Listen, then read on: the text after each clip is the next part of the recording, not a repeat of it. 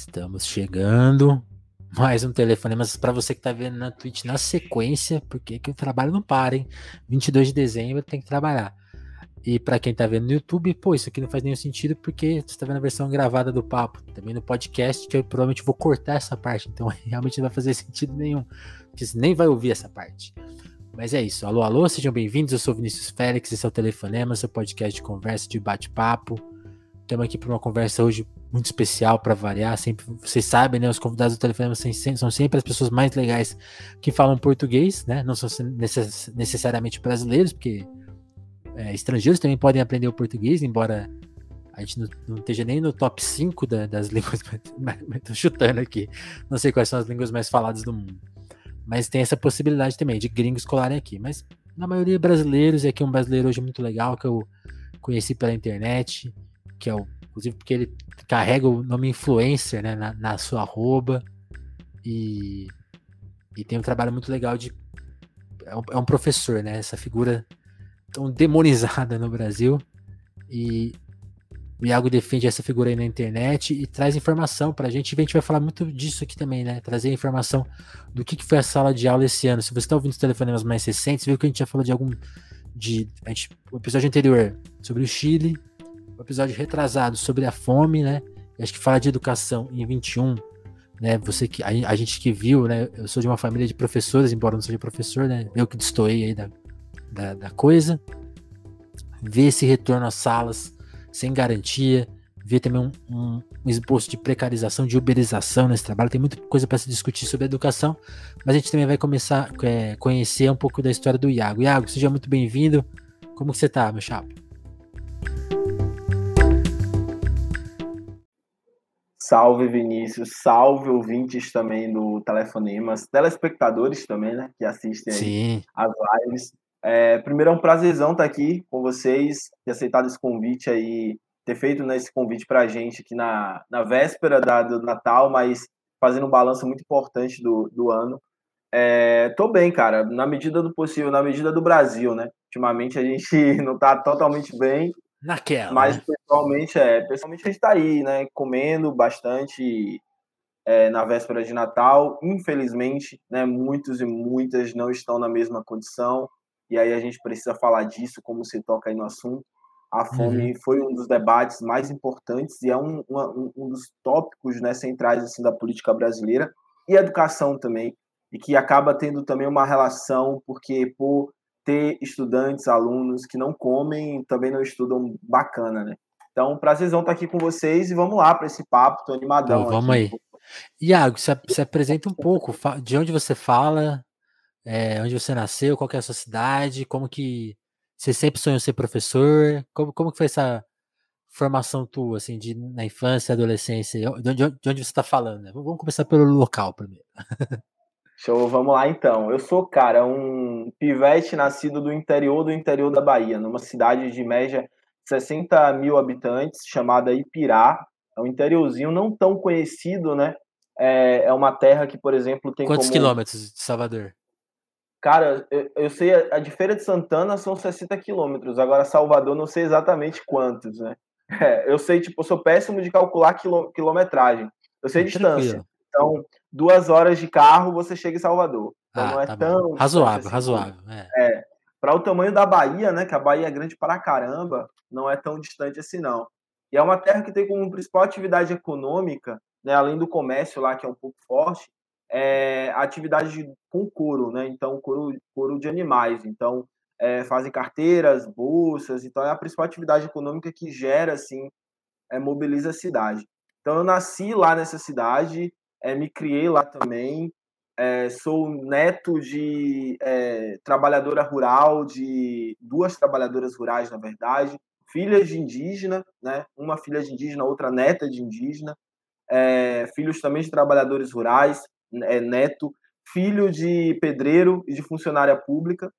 E minha mãe trabalhou durante um tempo na biblioteca do município, né? Então, ela me levava muito para ler quando, é, quando não tinha com quem ficar, eu acabava indo para lá, ficava sentado lendo, então acabei pegando um gosto pela leitura. Eu costumo dizer que o que me levou a ser professor, na verdade, antes foi a minha função de leitor, porque eu gostava muito de literatura, então fui fazer letras.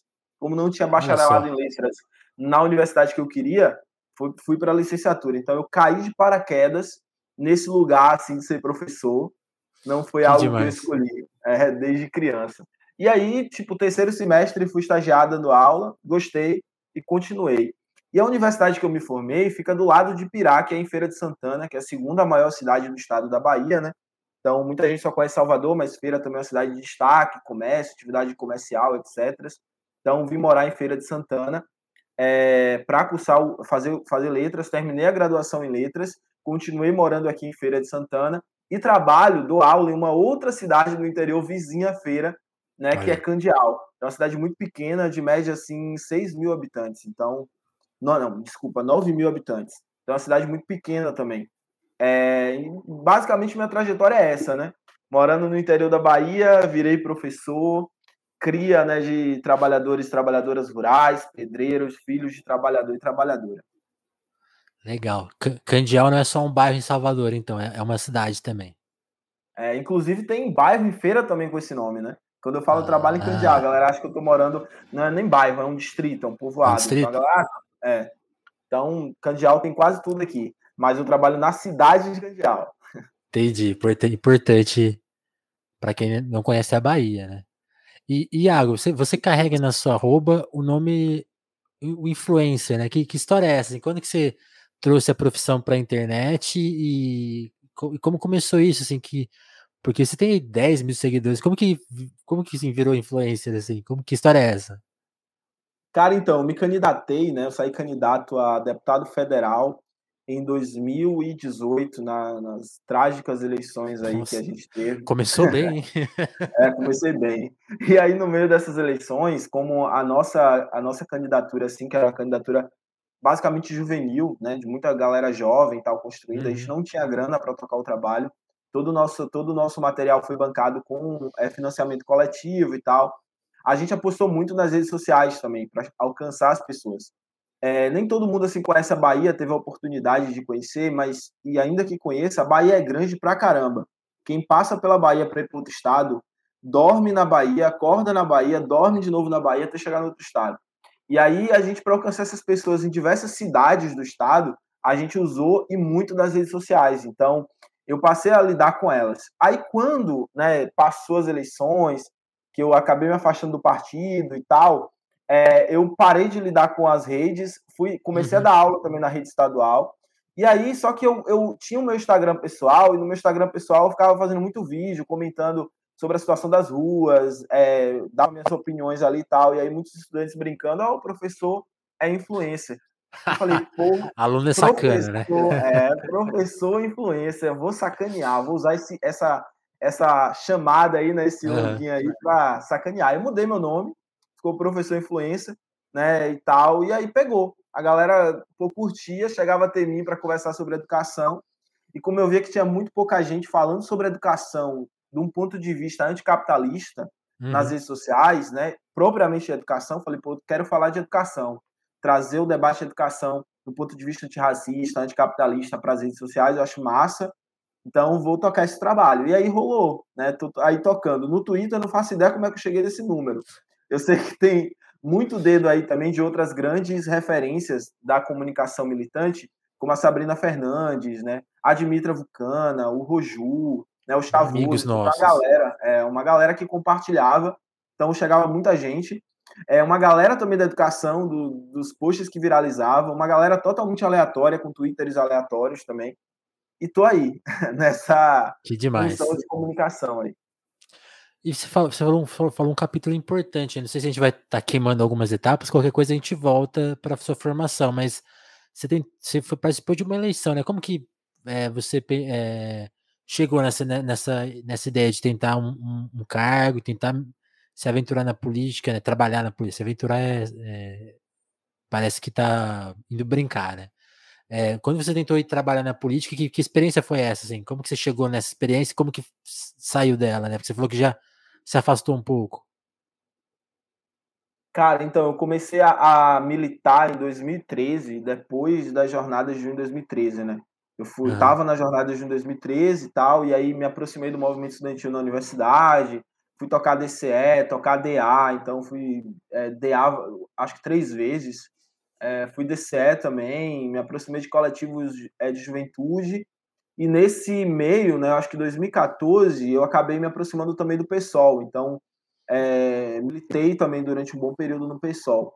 E aí, dentro do, do, da organização que eu militava, de juventude, a gente sempre falava sobre a possibilidade da gente lançar uma candidatura é, que pudesse também levar um pouco das ideias, do debate de programa, do debate político, de uma forma mais ampla, porque no período eleitoral é quando né, os olhos, em muito mais olhos, se viram para o que é que está acontecendo na política. Então, vamos politizar mais esse processo. Então, a galera pensou por uma candidatura negra, jovem, LGBT também, que traga esse debate de uma forma mais ampla, anticapitalista, antirracista e tal. Falei, pô, aí essa discussão veio e rolou em 2018 da gente lançar essa candidatura aqui. Poderia ter sido outro nome, mas convergiu com o meu nome naquele momento. E foi meio turbulento, porque foi tipo um vendaval, assim, as eleições. É, eu, eu acho que eu desconhecia na época muito do terreno que eu estava pisando, né? As eleições institucionais, elas têm muitos problemas, e são problemas não somente é, que dizem respeito a como os partidos de direita disputam as eleições, ou como os, as classes hegemônicas né, controlam as eleições, mas também uhum. como os próprios partidos de esquerda se organizam para lidar com elas. Então, eu, me, eu tive que lidar, por exemplo, com frases do tipo: a sua candidatura ela não é, é, é viável eleitoralmente, então nós não vamos é, bancar essa candidatura de uma, um ponto de vista né, de dar as condições concretas para ela acontecer. No, é, então, em muitos momentos, a gente foi se encontrando só, a galera do próprio coletivo de juventude. E aí teve uma série de episódios que fez a gente romper com a organização que a gente construía, que viu. A, a gente teve basicamente com moedas contadas para a gente poder pegar um transporte para ir planfetar no centro da cidade, na periferia do outro lado da cidade. E a gente era convidado para muitas atividades em outras cidades também, que a gente não tinha grana para ir, então a gente pegava carona para poder chegar até lá.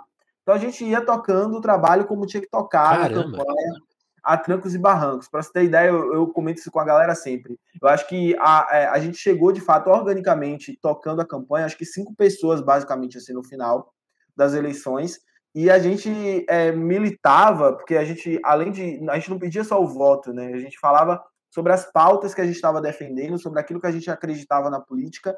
A gente comia macarrão com salsicha, assim, durante a semana inteira, para poder se manter. Isso quando tinha né, o macarrão e a salsicha. Então, era, foi bem Caramba. tensa o final da campanha. E a gente fez uma média, cara. A gente calculou assim, do ponto de vista institucional, de votos, a gente falou, a gente vai ter 800 votos aí. E a gente teve 2.100 e uma fração, que eu não vou lembrar agora. Mas a gente tomou um susto, porque a gente alcançou cidades que a gente não fazia ideia que existia no mapa da Bahia, né? tipo, a gente não conhecia ninguém lá na cidade, alguém votou na gente, cinco pessoas votaram na gente. Então, muita gente chegou até, até nós via redes sociais, falando da importância de ter uma candidatura que tocasse naquelas pautas. Então, qual, é, quali, é, em qualidade, a política foi tocada de uma forma assim muito mais real do que muitos candidatos, ou pelo menos a maioria dos candidatos que foram eleitos. Então, isso foi a nossa candidatura. O, um candidato eleito teve quantos votos aí? Tem há muito cálculo, né? Também é, é, De... é tem, tem, tem cal, é, proporcional empurra, né? que é um cálculo muito Mas, louco. Em, Mas, média, sim. O PSOL não elegeu nenhum deputado federal aqui na Bahia. Certo. Ele, o, e elegeu um estadual, não me recordo a votação exata, mas não elegeu nenhum federal. E os partidos assim que elegiam federais eram 200 mil, né? Dependendo do, do, do partido, se eleger ainda levava mais alguns com, com eles. Mas é, a, dentro do partido, do pessoal, nós somos, a, se eu não me engano, a quinta candidatura com mais votos na eleição. Curiosamente, um balanço muito importante que a gente fez é que a gente ficou à frente de muitos candidatos que receberam muito do fundo eleitoral que receberam o fundo eleitoral que tocaram campanha. Então a gente, com, sem nenhum recurso do partido, sem nenhum apoio do partido, a gente conseguiu, inclusive, alcançar mais pessoas do que essa galera aí, para você ter uma ideia. Entendi. E agora vamos falar um pouquinho de formação, Iago, porque se a gente for falar só de política, a gente vai ficar aqui, pô, porque realmente esse cenário que você traçou para a gente é muito é, desafiador, né, para ficar na palavra amena, assim. Mas Aí, aí, voltando à sua formação, quando você falou, né? Você jornadas de 13 e, e essa e culminou ali com também seu processo de, de estudante. Você já chegou com, na faculdade com esse pensamento crítico, né? Até imagino pelo, pelo, pelo, que você descreveu, você é o primeiro cara que foi fazer faculdade e tal, né? Como que foi se formando esse pensamento mais crítico na sua vida mesmo? Vem, vem um pouco da família, é, que experiência que a sua família tinha, se, se veio dela, né? Porque também essa, esse tipo de formação não se dá só na universidade, né? Porque, ah, embora algumas pessoas achem que é assim, não é bem assim, né? Tem, tem muita coisa de construção de rua, né? De trabalho também, que, que é muito importante, que às vezes fica de canto. Mas eu queria saber, quando que se deu essa formação crítica, que você escrevesse um pouco, porque 13 é um capítulo que se repete muito aqui no telefone, mas é muito comum que eu entreviste pessoas que, pô, em 13 que a coisa me pegou, em 13 que eu fui pra rua, em 13 que eu conheci alguma coisa, e que eu me lembre aqui, a gente já coletou experiência de São Paulo, talvez Minas, é, Brasília já, tenho certeza, mas da, da Bahia ninguém. Então eu queria que você falasse um pouco da experiência baiana de 13. Show. Então é, é muito doido pensar nisso, porque, cara, eu venho de uma cidade é, que basicamente eram dois grupos políticos que governavam a cidade. E esses dois grupos uhum. políticos, eles é, influenciavam todas as famílias, assim. Então a família aliava com um com o outro, e eram grupos de direita, né? É, o partido mais né, progressista que tinha na cidade era o PT, que acabou se aliando com um desses grupos. Então, por parte de formação familiar, eu não tinha um, um olhar crítico à esquerda, né, um, um, olhar crítico que pudesse me proporcionar assim, uma análise mais real das coisas e tal. Então, mas ao mesmo tempo eu não era um cara conservador, então eu fazia, eu, eu lidava, eu convivia com a violência policial, por ser de periferia, eu sempre convivi com a violência homofóbica, mesmo não estando né, fora do armário, e eu convivia com todas essas questões, só que eu não sabia como lidar com elas, como analisar materialmente, porque eu não tinha uhum. instrumentos para isso. Então, eu não tinha um contato com movimentos sociais, eu não tinha um contato com o movimento estudantil, não tinha nada assim na cidade que pudesse me aproximar disso. Então, a minha, aproxima, a minha chegada na universidade, ela já, de certa forma, chacoalhou um pouco o meu pensamento, mas ele não foi o suficiente também para eu ter uma guinada totalmente na esquerda, de poder fazer algumas outras análises. Então, em junho de 2013, foi o período em que mais tive contato com os movimentos sociais e estudantis. Então, essa, esse meu olhar crítico mais profundo, de tomar é, uma posição à esquerda, de assumir um, um outro lugar em, em, relação à minha referência crítica, ela vai se dando conforme eu vou me aproximando e participando desses processos formativos de uma herança que eu atrelo ao que foram as jornadas de junho de 2013, dentro de todas as contradições possíveis que o movimento teve. Então, a, eu acho que é a partir disso que meu olhar crítico vai se aprofundando e isso vai me uhum. ajudar bastante na educação. Então, eu acho que começa com a minha relação política. E aí entra outra questão também, que são os rompimentos, porque você começa a romper com a série de questões familiares, né? Históricas. Assim, isso assim, que eu ia te vida. perguntar agora. Cara, é complicadíssimo, complicadíssimo. Eu demorei um tempo, acho que num período assim, para poder, por exemplo, meu pai entender o que estava passando na minha cabeça, qual era a mudança.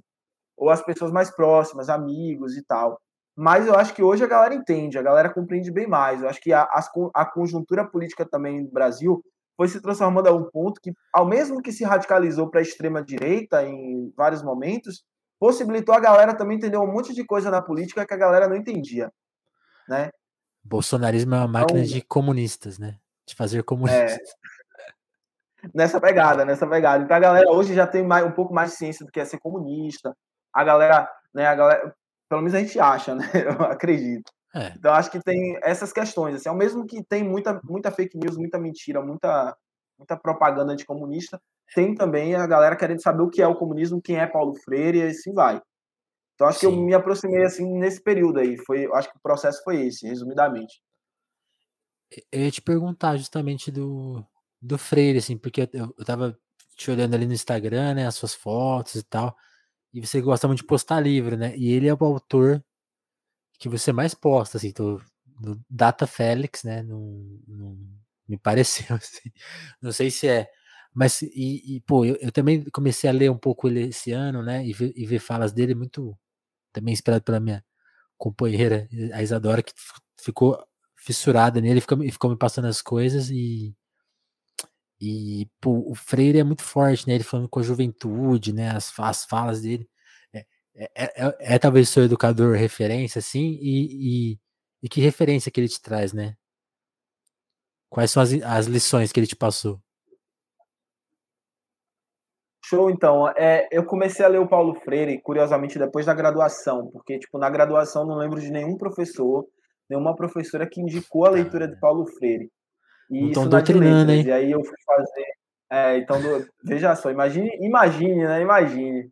É, e aí eu fui fazer uma outra graduação logo em seguida, que eu não concluí, foi uma graduação de filosofia, e no primeiro semestre de cara eu tive um professor de filosofia da educação que me apresentou oficialmente, eu já conhecia por nome, as obras e o pensamento do Paulo Freire, né, o professor Jorge Neri.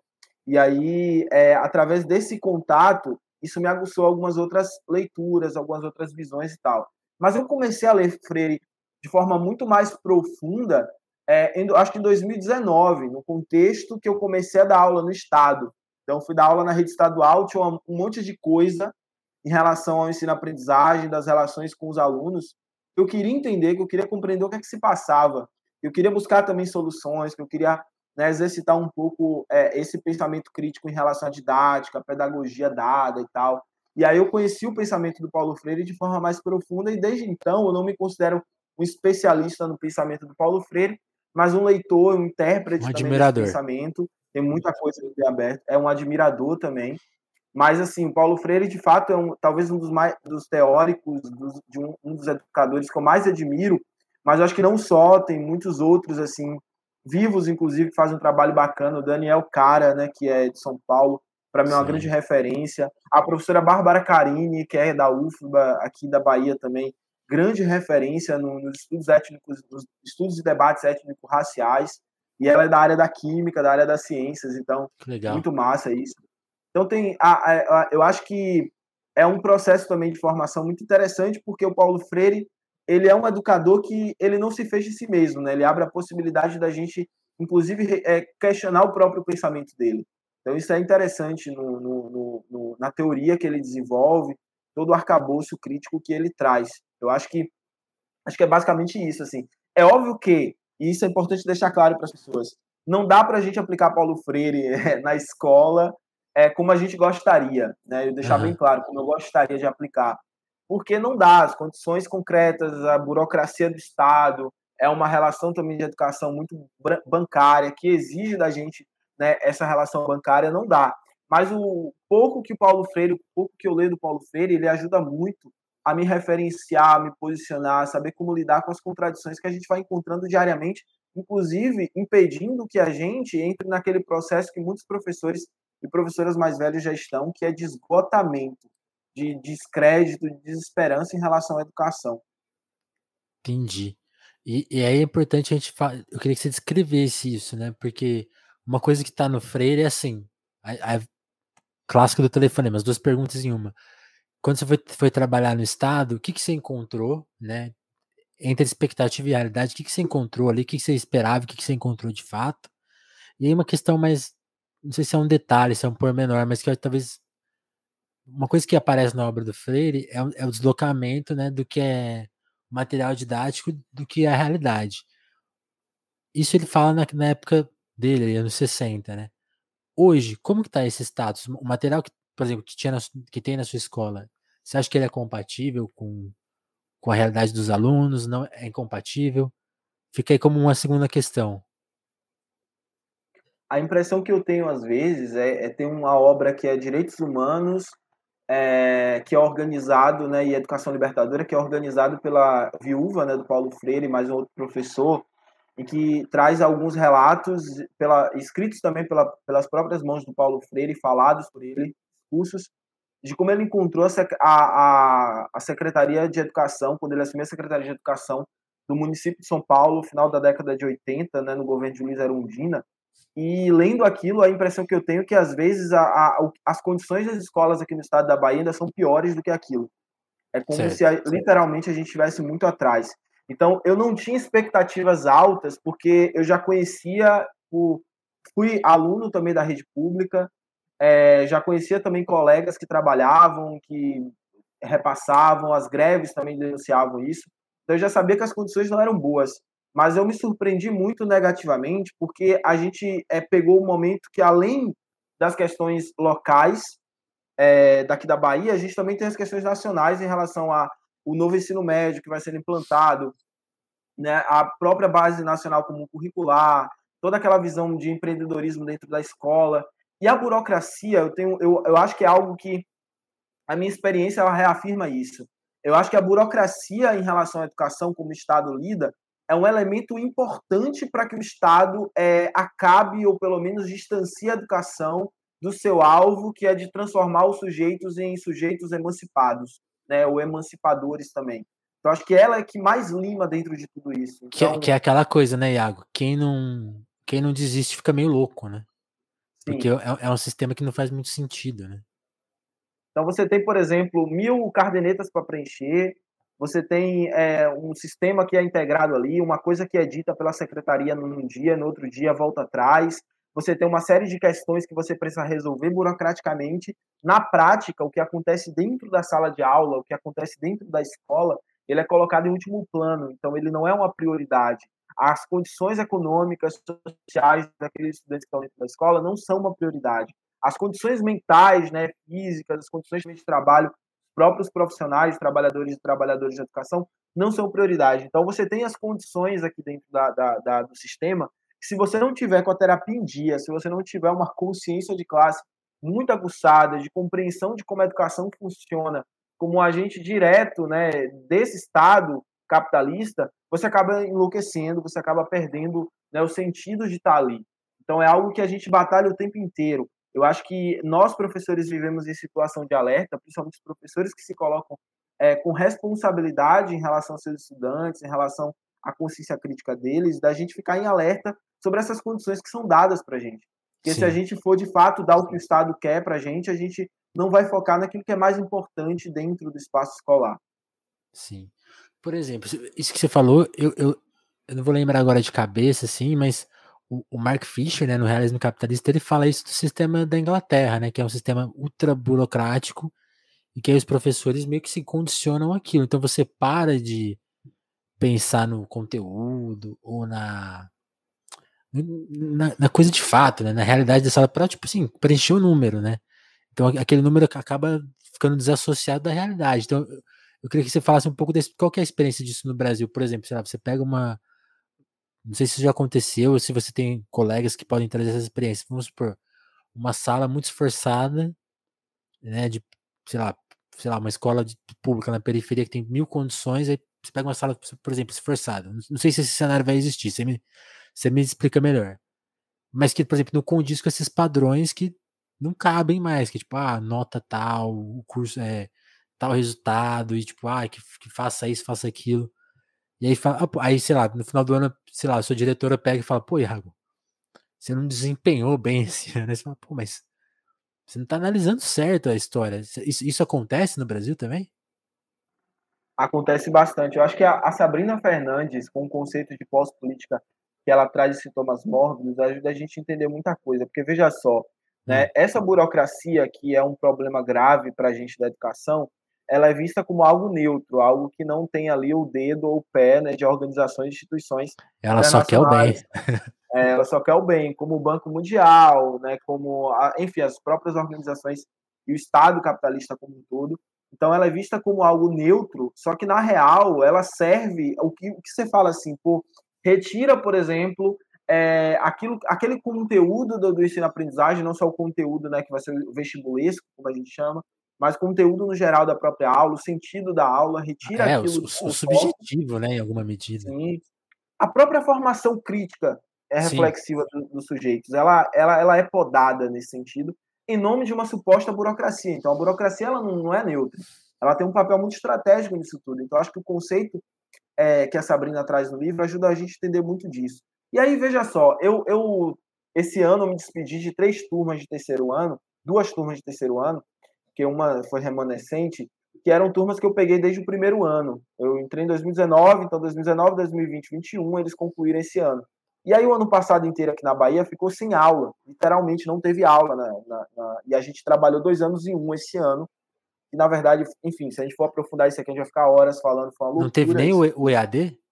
Nada, nada, nada no passado. Nada. Caramba. e o curioso é que isso não partiu dos professores, que muitos professores tentaram manter alguma atividade mas a secretaria falou que não ia manter, que não ia é, levar aquilo ali burocraticamente, né, para rele relevante. Então os professores resolveram não manter e aí depois se culpa os professores que não quiseram contra a pandemia, mas não viabilizaram nada, nem o EAD. E aí essas turmas de terceiro ano. Só, só uma coisa, sem querer te cortar. Isso saiu na imprensa, assim, que tantos alunos ficaram sem nada durante um ano? Então, se saiu, saiu muito abafado, porque a imprensa daqui é muito vendida, né? A imprensa hegemônica a gente sabe como é que funciona. Certo. Mas eu acho que isso vai voltar à tona nas eleições aí. Eu acho que isso vai ser ah. algo muito, é, que a oposição vai bater bastante. E o detalhe é que é um governo petista aqui na Bahia. Então, é complicado até para fazer crítica, porque a galera não compra muito a crítica, a galera não passa a crítica adiante, fala que está fortalecendo a direita, aquela coisa toda que a gente ouve Difícil, no cenário né? nacional. É. E aí, essas três turmas de terceiro, essas duas turmas de terceiro ano que se despediram, ela, elas é, chegaram para mim, uma outra professora e um outro professor, assim, que a gente também entrou na escola em 2019, são nossos primeiros concluintes, e falaram, assim, da importância que a gente foi na vida delas, né, que de legal. como é, até as broncas foram importantes, de como aprenderam muito com a gente e assim, fiquei muito emocionado porque foi uma, isso para mim foi uma resposta muito grande, é, de que nos dá confiança do nosso trabalho, que nos dá assim, uma responsabilidade muito grande também de entender que a gente está lidando com vidas e, eu pensando o quanto que aquela, aqueles meninos e aquelas meninas não tiveram a oportunidade mínima de ter um acesso né, mais qualificado, de terem condições de estudo mais qualificadas. Dou aula em turmas que não tem ventilador, que o ventilador está quebrado, em salas que é, bem pequenas, assim, com 40 alunos, ou até 45, como eu já dei em turmas desse tipo. Tinha que pegar cadeiras nas salas vizinhas para poder sentar, estudar. Então, essas são condições reais. Como que concentra, né, nessa situação? Não concentra, porque, tipo, é muito doido, porque você vai pegar uma turma, que é uma turma onde três pessoas conseguem se destacar, e a maioria tem problemas de disciplina em relação a lidar com essas questões. Você pega uma turma que todo mundo consegue se desenvolver muito bem, mas que muitos vão olhar para sua cara, como a gente teve aluna, por exemplo, que passou no vestibular, e a gente soube depois, né? elas chegaram para a gente, ah, eu passe... a gente passou. Por que vocês não se matricularam? Porque a gente sabe, professor, que aquela, ah, aquele espaço que a universidade não é para a gente. Então, falar isso para a gente, sabe? Imagina um choque de realidade. Imagine uhum. você ter alunos que chegam e falam, pô, não quero fazer universidade porque eu acho que aquilo ali não é um lugar para mim, porque foi construído dessa forma, foi para pensar dessa forma. Então, estudantes, eu tenho um aluno que agora também está concluindo, é um aluno maravilhoso, assim, um aluno que debate política de forma muito, assim, racional, debate os conteúdos de uma forma profundíssima, que eu olho para o aluno e fico assim, admirando o debate que ele traz, mas a família não tem condições econômicas, estruturais nenhuma de possibilitar que ele faça uma universidade, que ele saia daquele interiorzinho que ele mora para poder trabalhar, estudar, pensar uma outra carreira na vida. Não tem. Então você olha, a real são essas condições que a gente tem e muita gente falando que acha que a reforma do ensino médio é a solução, né, que a burocracia é, educacional é a solução. Acho que esse é um resumo assim do contexto. Certo. Você acha que 22, 23, né? Porque 22 é só eleição. Você acha que se tivesse, sei lá, durante. Vamos pensar em campanha, lógico, assim, mas que, que palavras que a gente gostaria de ouvir numa campanha assim, tipo, ó, isso aqui vai ser feito, isso aqui não vai ser feito. É, você acha que está no horizonte combater essa questão da, da burocratização, do, do empreendedorismo, dessa, dessa figura mesmo, ou, ou, ou, ou mesmo que melhore alguma coisa, é, a, gente está longe ainda dessa perspectiva. O que, que, que, que a gente teria que cobrar dos, não só do, dos candidatos a presidente, mas governadores e mesmo vereadores também, né? Questão municipal. Você acha que quais coisas a gente gostaria de ouvir que a gente não está ouvindo? É muito doido, porque eu acho que a primeira coisa que a gente precisa ter em mente é que a política brasileira, assim como a política na América Latina como um todo, ela é ditada pelo neoliberalismo. Não tem uhum. como você modificar alguma coisa, tirar essa essa burocracia, né, entre aspas, que a gente falou aí agora, de como ela atua também visando o discurso da pós-política, sem a gente elencar o neoliberalismo como nosso inimigo maior. Então, apesar também de todas as diferenças, de não ser o cara revolucionário e tal, o Boric, eleito lá no, no, no, Chile, o cara chegou e falou que nós vamos enterrar o neoliberalismo. Então, pelo menos na intenção, no discurso, né, ele utilizou, ele falou da, daquilo que deveria ser a solução para a gente. E a gente tem mandou um cenário, a real. É, mandou a real. Então, a gente tem um cenário político aqui no Brasil que o que a gente vê é o principal candidato do campo progressista tweetando que a gente não tem que ser revolucionário, que a gente tem que ser humanista, cristão, não sei o que mais. Então, quando você pensa desse ponto de vista, não há um, um, um horizonte para a educação brasileira que seja um horizonte de transformação radical como a gente gostaria. O que há, obviamente, e aqui a gente não, eu acho que a gente nem precisa aprofundar tanto essa discussão, é de que qualquer horizonte, de um ponto de vista progressista, né, é muito melhor do que o horizonte que a gente tem bolsonarista. Isso é fato, Sim. das condições que a gente tem bolsonaristas. Então, é, se o, o, Lula ganhar a eleição e ele fizer exatamente, eu acredito que ele não vai fazer igual, ele vai fazer em menor grau né, do que ele fez nos primeiros mandatos, já vai ser pelo menos uma migalha que vai ser jogada ali, que vai ajudar bastante. Mas ainda é insuficiente, né? E a gente não pode ficar somente com aquilo que parece ser o, o que vai, o que é condição concreta. A gente tem que pensar para além disso, porque certo. o que o está em risco hoje no Brasil é a educação pública.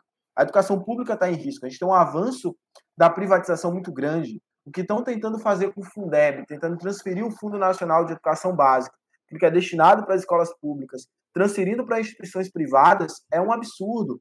Então a gente tem uma ameaça à educação pública que só é possível né, de ser enfrentada se a gente falar esse, essa palavrinha mágica e colocar né, é, para jogo que é combater o neoliberalismo, combater o sistema capitalista, porque o empreendedorismo a forma com que a educação se organiza hoje, o Mésaros, né, em Educação para Além do Capital, ele traz essa perspectiva, é justamente a forma que o neoliberalismo quer da educação. Então, qualquer candidato, qualquer presidente eleito, que seja um presidente que feche com o neoliberalismo, que feche com o sistema capitalista, que feche com o Estado capitalista, ele vai fazer um jogo, ainda que flexível, ainda que menos, em menor grau, maior grau, ele vai fazer um jogo consoante a isso. Então, é, seria basicamente a gente adiar um pouco mais o enterro da educação pública. Mas chega um momento que não dá. Ou a gente luta agora, ou a gente defende é, o que a gente tem, a gente avança por mais, ou a tendência é a gente não ter nada. Eu acho que a gente pode pensar do ponto de vista aqui do, do, da, do, do ecossocialismo, de como é a própria luta em defesa do meio ambiente. A gente está lutando agora pela nossa existência, né, pela nossa sobrevivência quanto humanidade. Se a gente não lutar, é, o planeta vai ser destruído e aí a gente não vai ter nem perspectiva de socialismo, né? perspectiva né? De, de, transformação radical da realidade.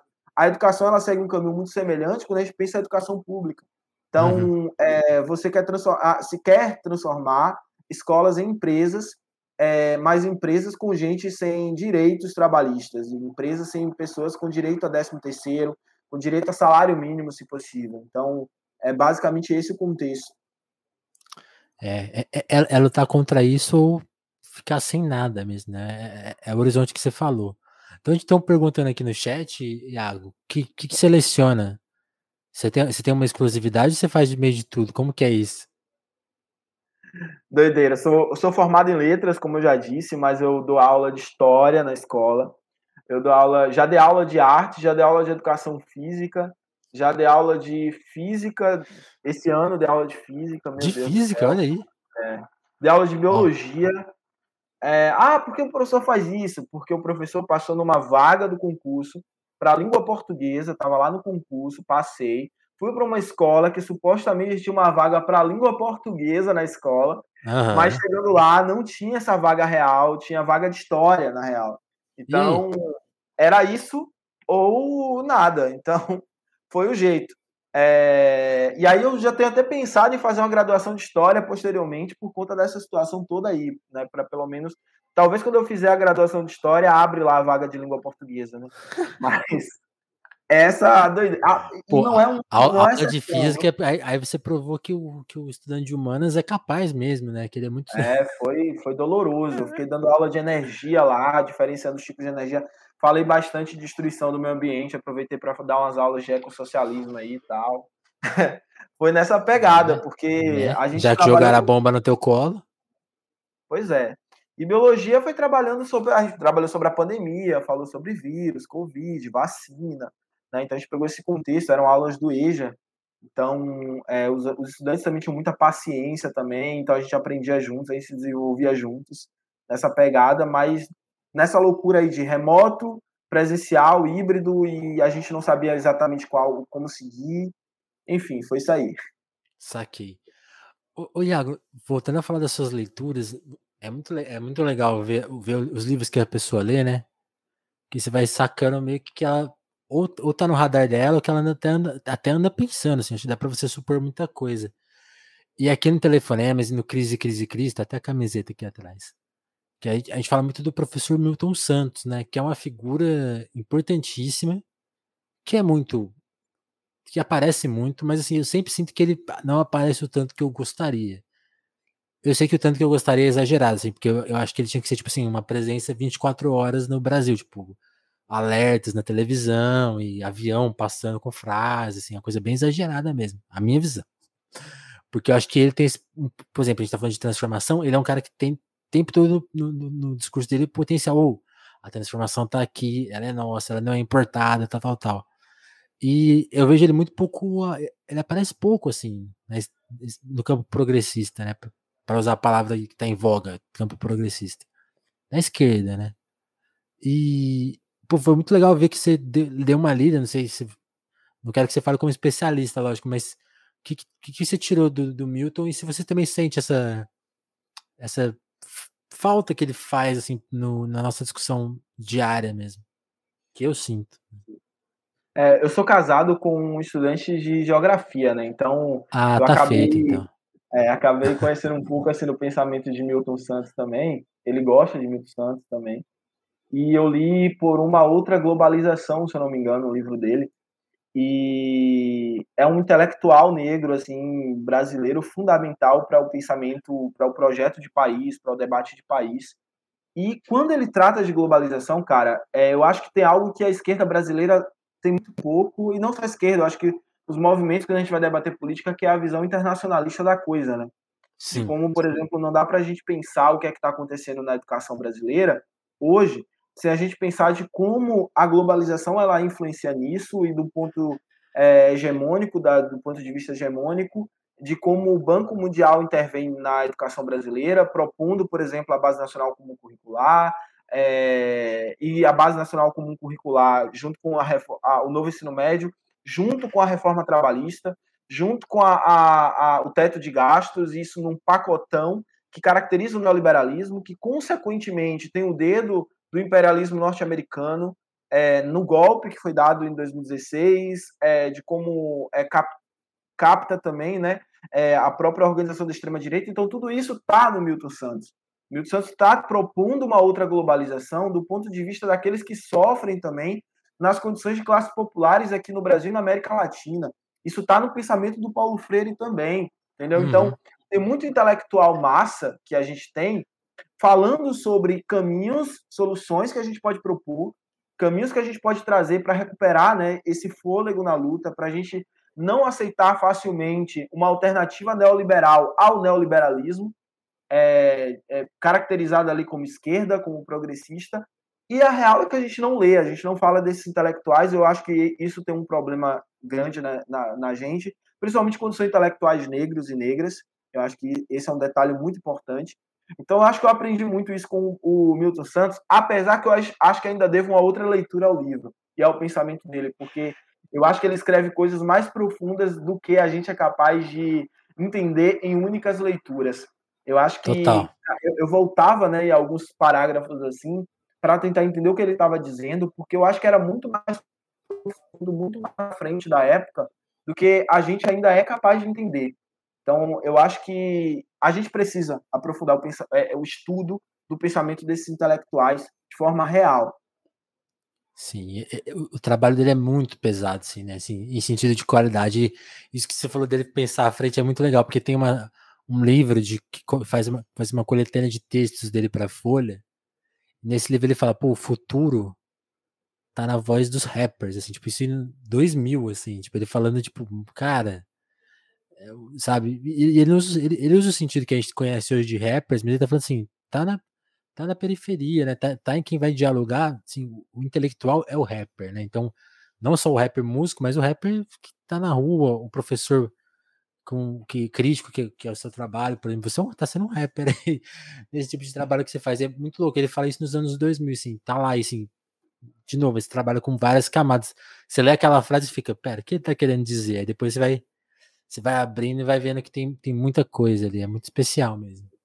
Eu li um artigo dele esses dias também, que ele, ele fala sobre racismo no Brasil, a diferença do racismo no Brasil para o racismo nos Estados Unidos, e que o que ele está propondo ali é algo que nós, ainda dos movimentos negros, do debate racial brasileiro, ainda não aprendeu, que é entender que a gente pode aprender muito com aquilo que é norte-americano, de fato, com a luta do, do, dos negros e negras norte-americanos, com os negros e negras de outros territórios e tal, mas a Sim. gente precisa, quando vai falar de raça no Brasil, a gente precisa pensar, olhar exclusivamente também para a nossa realidade brasileira. Tentar pra entender o que formação, é que né?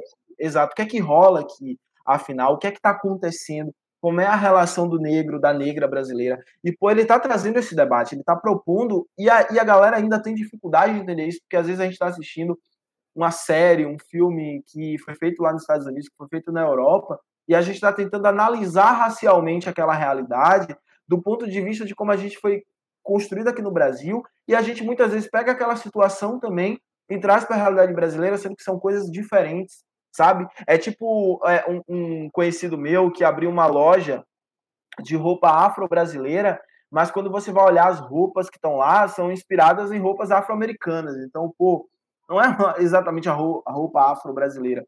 Ou a, o cara que acha que está valorizando somente é, é, a música brasileira negra, é, escutando apenas hip hop, desconsiderando ou colocando abaixo o samba.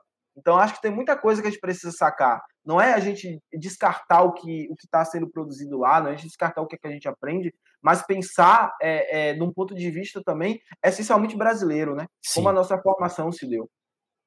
Até porque a, a nossa formação, ela não é tão. Posso estar falando uma grande besteira. Ela não é tão, tão. Nos Estados Unidos é muito negros e brancos. No Brasil aconteceu outro processo, né? Teve a, a, a questão da miscigenação no Brasil, ela influi muito, né? Tipo, por exemplo, você, você, você se considera negro? Como que você se lê? Sim, me considero negro. É uma afirmação política. Né? Eu sigo muito o que o Cabelo Munanga faz, fala em relação a se afirmar politicamente como negro, apesar que outro, hoje surgem outros debates a partir de um ponto de vista, por exemplo, de entender que o pardo também não é necessariamente negro, tem também uma, uma relação ali é, histórica com indígenas, mas eu me considero politicamente negro, mas sem excluir da minha ancestralidade as raízes que eu tenho indígenas, é, entender também como esse processo de, de miscigenação, como esse processo também de formação está atrelado a estupros de mulheres negras indígenas, atrelado a um processo, processos de violência muito grandes, uhum, e que uhum. isso não pode ser deslocado em momento nenhum da formação do que é classe no Brasil.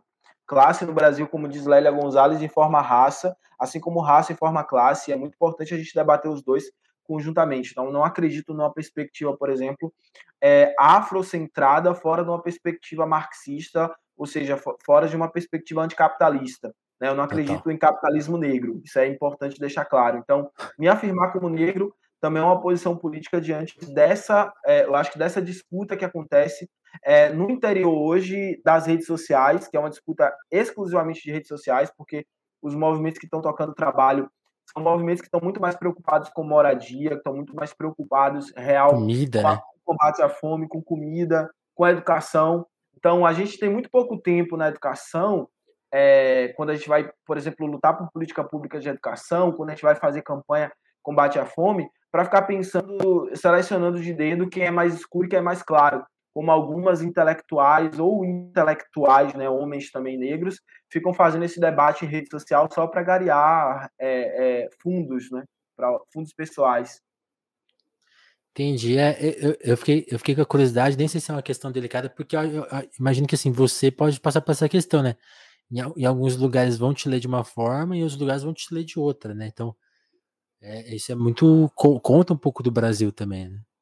É, geralmente são as pessoas que têm tempo para fazer isso, porque, por exemplo, a polícia ela não tem tempo para ficar parando. Ela é mais rápida. Você é, negro, é, você é mais negro que o outro, eu acho que eu vou bater primeiro em você. Eu acho que a polícia não para para pensar nisso É, então, a violência policial, basta olhar para o encarceramento hoje para ver o número de pessoas negras de pele clara que tem dentro da, das celas, né? Eu acho que esse debate é importante que a gente faça internamente aos movimentos, mas eu acho que mais importante do que isso é entender como o racismo estruturalmente age, atua, é, quem é que está ocupando os piores postos de trabalho, quais são as condições que a gente tem concretas da realidade em relação ao genocídio da população negra que acontece nas periferias, nas favelas. Então, acho que são questões muito importantes, porque eu vejo Sim. a galera, por exemplo, discutindo isso quando se trata de um monte de coisa na internet, ah, é light screen, é isso e aquilo, mas quando um corpo negro de pele clara tomba, todo, a galera não pensa duas vezes antes de colocar na estatística para somar.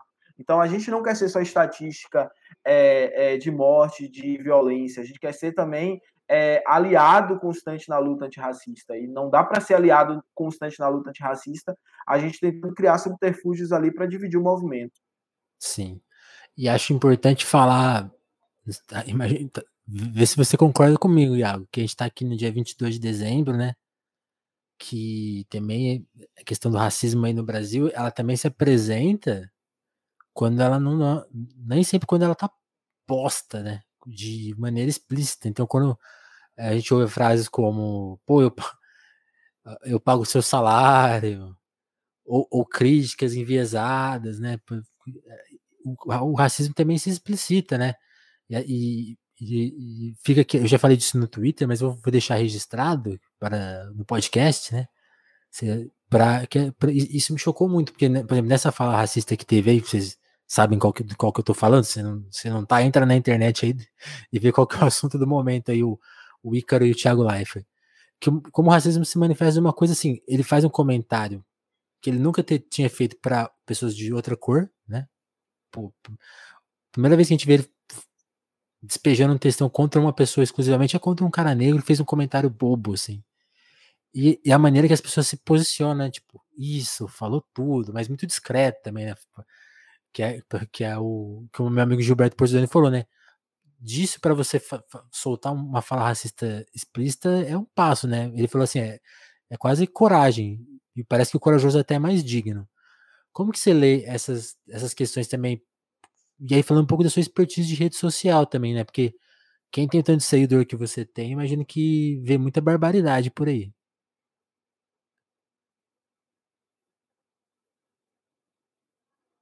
Salve, não sei se caiu. Você consegue me ouvir? Tô te ouvindo, tô te ouvindo. Acho que cortou só o finalzinho. Você falou Gilberto e aí cortou. Falei, não Gilberto. consegui te ouvir mais. Vixe, Você agora... falou Gil, alguma coisa assim? Ah, ah sim, o Gilberto. Gilberto não, Meu amigo Gilberto Gil. Isso. O Gil falou que é, que ele enxerga essa distância da, dessa, desse apoio quase isento, assim, tipo, meio fugindo da questão, para quem demonstra esse tipo de racismo, como, tipo assim, falta só a coragem de, de falar de fato, né? E ele, ele até briga, ele fala, pô, o, o, o, cara que tem a coragem de ser racista explicitamente, ele, ele é até mais digno, porque ele, tipo, ali o papo é reto, né? Então eu queria saber você, tipo assim, sendo professor de influência, o que, que você encontra nas redes sociais? Porque eu imagino que vendo tanto seguidor que você tem, a forma que você se coloca nas questões, você deve ouvir altas barbaridades por aí, né? Como que é a sua, a sua leitura de racismo e internet? tem duas coisas que acontecem muito. A primeira é a galera querendo mandar nas suas redes sociais e mandar no seu pensamento. Essa, essa tentativa de, de controlar o que o outro pensa, o que o outro fala na rede social e de achar que é dono seu é uma, uma herança escravocrata. Porque, por exemplo, eu não vejo a galera chegando em intelectuais ou figuras brancas, né, e coordenando que a pessoa tem que falar ou fazer. Mas eu vejo muito comum as pessoas fazerem isso, por exemplo, é, comigo fazem isso, mas eu corto muito logo assim pela raiz. Fazem muito isso com o chavoso também, fazem isso com mulheres também em relação a como o patriarcado lidar. Então é muito comum essas coisas acontecerem porque as pessoas se acham donos das outras. E uma segunda coisa, a galera duvidar da sua capacidade intelectual, de pôr em xeque né? Então tem muito disso, da galera tentar rebaixar quem é você perto do Lula. Cara, se eu chegar para alguém preto que está ali tocando política, que está estudando, que está dando aula na rede básica com 40 horas, ao mesmo tempo estudando para o mestrado, ou fazendo mestrado, ou fazendo doutorado, e chegar a dizer quem é ele perto do Lula só porque o Lula virou presidente da República com conchavos, com alianças, isso também é de um tom grotesco absurdo, tá ligado? Isso também é algo que a, a gente precisa jogar aqui pra, pra, na mesa. Eu acho que não é só o Thiago Life que fala coisas absurdas, tem muita gente dentro aí do, do, do da, dos círculos mais progressistas tentando criar tutela sobre o outro, sobre o que o outro fala e do que o outro gosta, do que o outro discorda politicamente, muito grande. Então, eu já, já teve influenciadores aí, estouradinhos em redes sociais, que vieram fazer tutela intelectual para cima de mim. Quem é esse aí? Então, tipo, nunca me viu, vê minha foto do perfil e já logo vai soltando quem é esse. Como assim quem é esse, tá ligado? Então, você tem toda uma relação aí que é, eu acho que, indo para o campo da linguística aqui, a gente geralmente tutela a fala em relação ao racismo. Tá, eu não vou falar isso porque isso aqui é racista. É, apesar que hoje muita gente tá nem aí mais, depois que o presidente escroto né, incentivou a galera a falar. Mas a fala, ela supõe que anterior a ela tem um pensamento. As Sim. pessoas tutelam a fala, mas não tutelam o pensamento. E ao não tutelar o pensamento, ao não refletir sobre o pensamento que estão tendo, muitas delas tentam criar desvios, caminhos é, no que fala ou na escrita, para não dizer da mesma forma que gostariam, mas dizendo a mesma coisa porque não Correto. tutelaram o pensamento. Então, eu acho que o, o que o Livet foi, fez foi o seguinte: ele não quis ser direto, ele não quis ser explícito. O porquê que Ícaro Silva não tinha o direito de achar o que achava, ter a opinião dele. Então, ele foi e colocou: quem paga teu salário somos nós, tá ligado? Então, é, isso é o, o, o desvio que, na verdade, cai na mesma coisa que é o racismo. Porque você está falando de um profissional, de um trabalhador, de um artista preto, numa emissora que se construiu historicamente com pessoas brancas, Raramente você tem pessoas pretas em papéis de destaque na TV, ou até mesmo dentro da, da nos produtos que ela produz e tal. Sim, os então, exemplos que a gente tem são muito recentes e muito poucos, né? Então você está controlando o pensamento do outro. E ao dizer do salário, você está trazendo uma questão que a gente poderia debater do ponto de vista marxista aqui, que na verdade ele não paga salário de ninguém, né? Nosso suor Exato. ali, nosso sangue que, que gera aquilo ali, aquele consenso capitalista, é, mas a gente vai do ponto de vista racial, porque ele nunca falou isso pro Faustão, né? É, acho que a vingança dele foi tomar o lugar de Faustão lá. Enquanto e o Faustão falava tão mal do BBB, né? O diabo. Pois é. E não só o Faustão, tem muita gente que fala mal aí.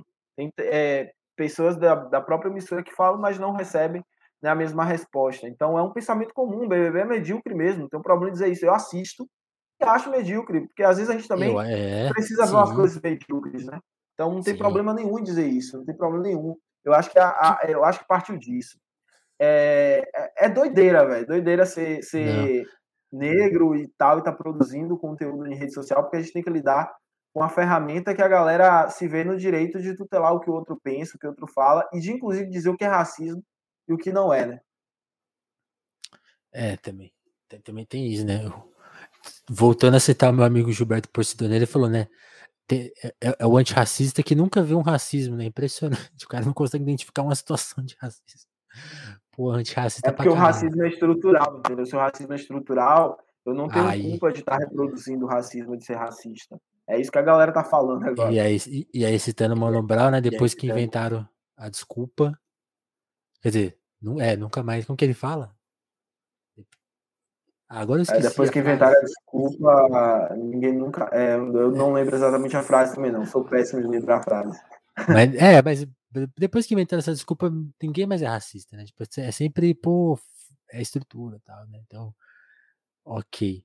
E outro aspecto que eu queria comentar com você, Iago, como que. Como que você visualiza o seu trabalho agora para pro, pros, esse próximo período, assim, como que você vai atuar ano que vem? O é, que, que, você tem, tem em vista? Você tem um podcast também, né? Queria que você comentasse sobre ele. E acho que é isso. A gente, vai, a gente falou de, história, falou de, de presente, né? Então, passado, presente, agora falar, tentar falar um pouco de futuro, né? Sempre é difícil falar de futuro. Mas falar um pouquinho de plano, né? De, de vontades, desejos. Vamos lá, então.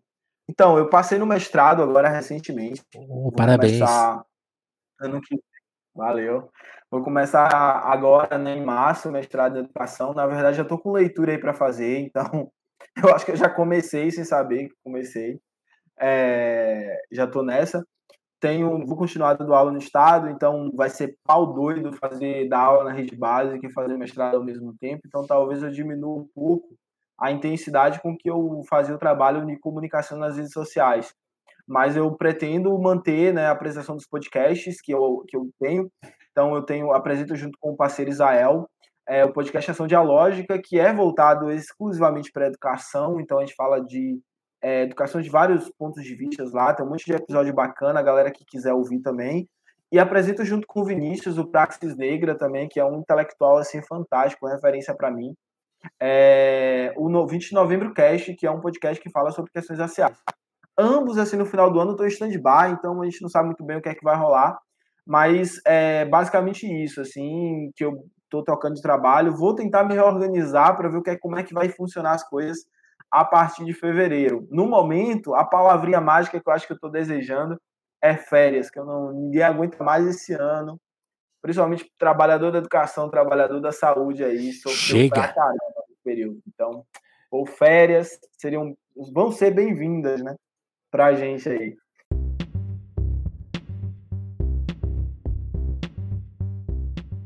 Por falar em férias, quem não tira férias é o Telefonemas, porque justamente está faltando o quê? O cash. Então vamos falar de cash aqui rapidamente, pedir licença para o Iago para contar para vocês, pedir, né, que, pô, se quiser ajudar o Telefonemas, uma forma de apoiar a gente é no Apoia-se, colaborando lá com o valor que você puder mensalmente. Se não quiser apoiar, fazer o apoio mais fixo do Apoia-se, tem o Pix aqui, ó, esse QR Code aí na, na sua tela, ou na descrição do episódio, em qual plataforma você estiver vendo a gente leva você a poder fazer essa contribuição do Pix. Quem é de Twitch pode descarregar o Prime. Se você está vendo a gente pelo YouTube, tem aí o Super Chat como uma opção também de dar uma graninha pra gente. Então fique à vontade. Eu agradeço aqui todo episódio o pessoal, ou quase todo, o pessoal do Apoia-se, que é o pessoal. Tem, tem gente aqui que está há mais de ano apoiando a gente, são fundamentais para que a gente mantenha o podcast no ar. A intenção nossa não é dar lucro, não é me dar um, me, é, tirar de, do, do, emprego, não é nada disso, é só manter as coisas mesmo, ter uma graninha, pô, o computador pifou, o celular tá fraco, precisa de um microfone novo, é, é sustentar essas coisas pra gente continuar fazendo aqui os nossos episódios e continuar produzindo esse material aqui da nossa maneira, né, com a nossa independência e com o nosso estilo. Que estilo que é o nosso? É o do apresentador gago, né? Então vocês já sabem como que é. Só aqui que você vai encontrar isso. E só convidados especiais como o Iago. Aí, cadê o Iago na, na mídia hegemônica. Pô, só telefonemas mesmo. Então eu preciso agradecer muito, ó. Adriana Félix, André Camurça, Dagmar Pinheiro, Dalva Brantes, Douglas Vieira, Ismael Santos, Jéssica da Mata, Lili Rossati, Romanelli, Sabrina Fernandes, que a gente citou aqui nesse papo. Valeu, Sá. Gabriel Nunes, Matheus Botelho, Tatiane Araújo, Pedro Duarte, Eric Marlon, o Diogo Burilho, Kleber Monte, Davidson Matio, Juan Borborema, Moara Juliana, o Vitor Breda, Lucas Monteiro, o Augusto Batista, o Matheus Fonseca, Ana Martins, Thiago Benício, Marcelo Pereira, Guilherme Rui, Caio Teixeira, Vinícius Ramos, Lucas Gomes, Alan Neves e tá faltando aqui o Paulo Galo. Preciso te pôr na lista, Paulo. Muito, muito, muito obrigado, tá? E muito obrigado você, Iago, por ter colado aqui nesse finalzinho de ano, ter arrumado um tempo pra gente. Um prazerzão te conhecer, cara. Gostei muito. Eu que agradeço o convite, telefonemas maravilhoso aí, mais um podcast, né? chegando para nossa área com toda a força. Acho que vamos aumentar essa divulgação aí, que pô, a mídia hegemônica não faz o trabalho, a gente vai lá e faz. Acho que essa Isso. é a ideia. É, e muito obrigado, tamo junto. Precisando, a gente volta aqui para bater outros papos. E é isso. Pode deixar. Pode deixar. Valeu. Valeu, valeu demais. Valeu, Iago. Valeu, turma. Quem tá acompanhando a gente na Twitch vai ganhar a raidzinha. E quem tá acompanhando as outras redes, fica aí a minha dica. Se tá acompanhando no YouTube, segue a gente, compartilha, dá like, comenta. Se tá no Spotify, dá uma estrelinha lá pra gente, dá cinco estrelas lá pra gente. Agora também dá pra dar estrelinha lá, divulga. Cada, cada plataforma tem a sua lógica, né? Então você se adapta aí da, da, melhor, da melhor forma possível, tá? Segue a gente em todas elas, compartilha e tá feito o nosso trato. O Telefonemas tá sempre, né? Segunda, quarta e sexta no YouTube terça, quinta e sábado nas plataformas de áudio e a qualquer momento na Twitch, onde a gente grava os nossos papos ao vivo. Então, se você quiser acompanhar a gente sempre ao vivo, fica ligeiro na Twitch que a gente aparece lá com, com convidado surpresa e manda uma ideia. É isso? Muito obrigado, turma. Até o próximo Telefonemas. Valeu!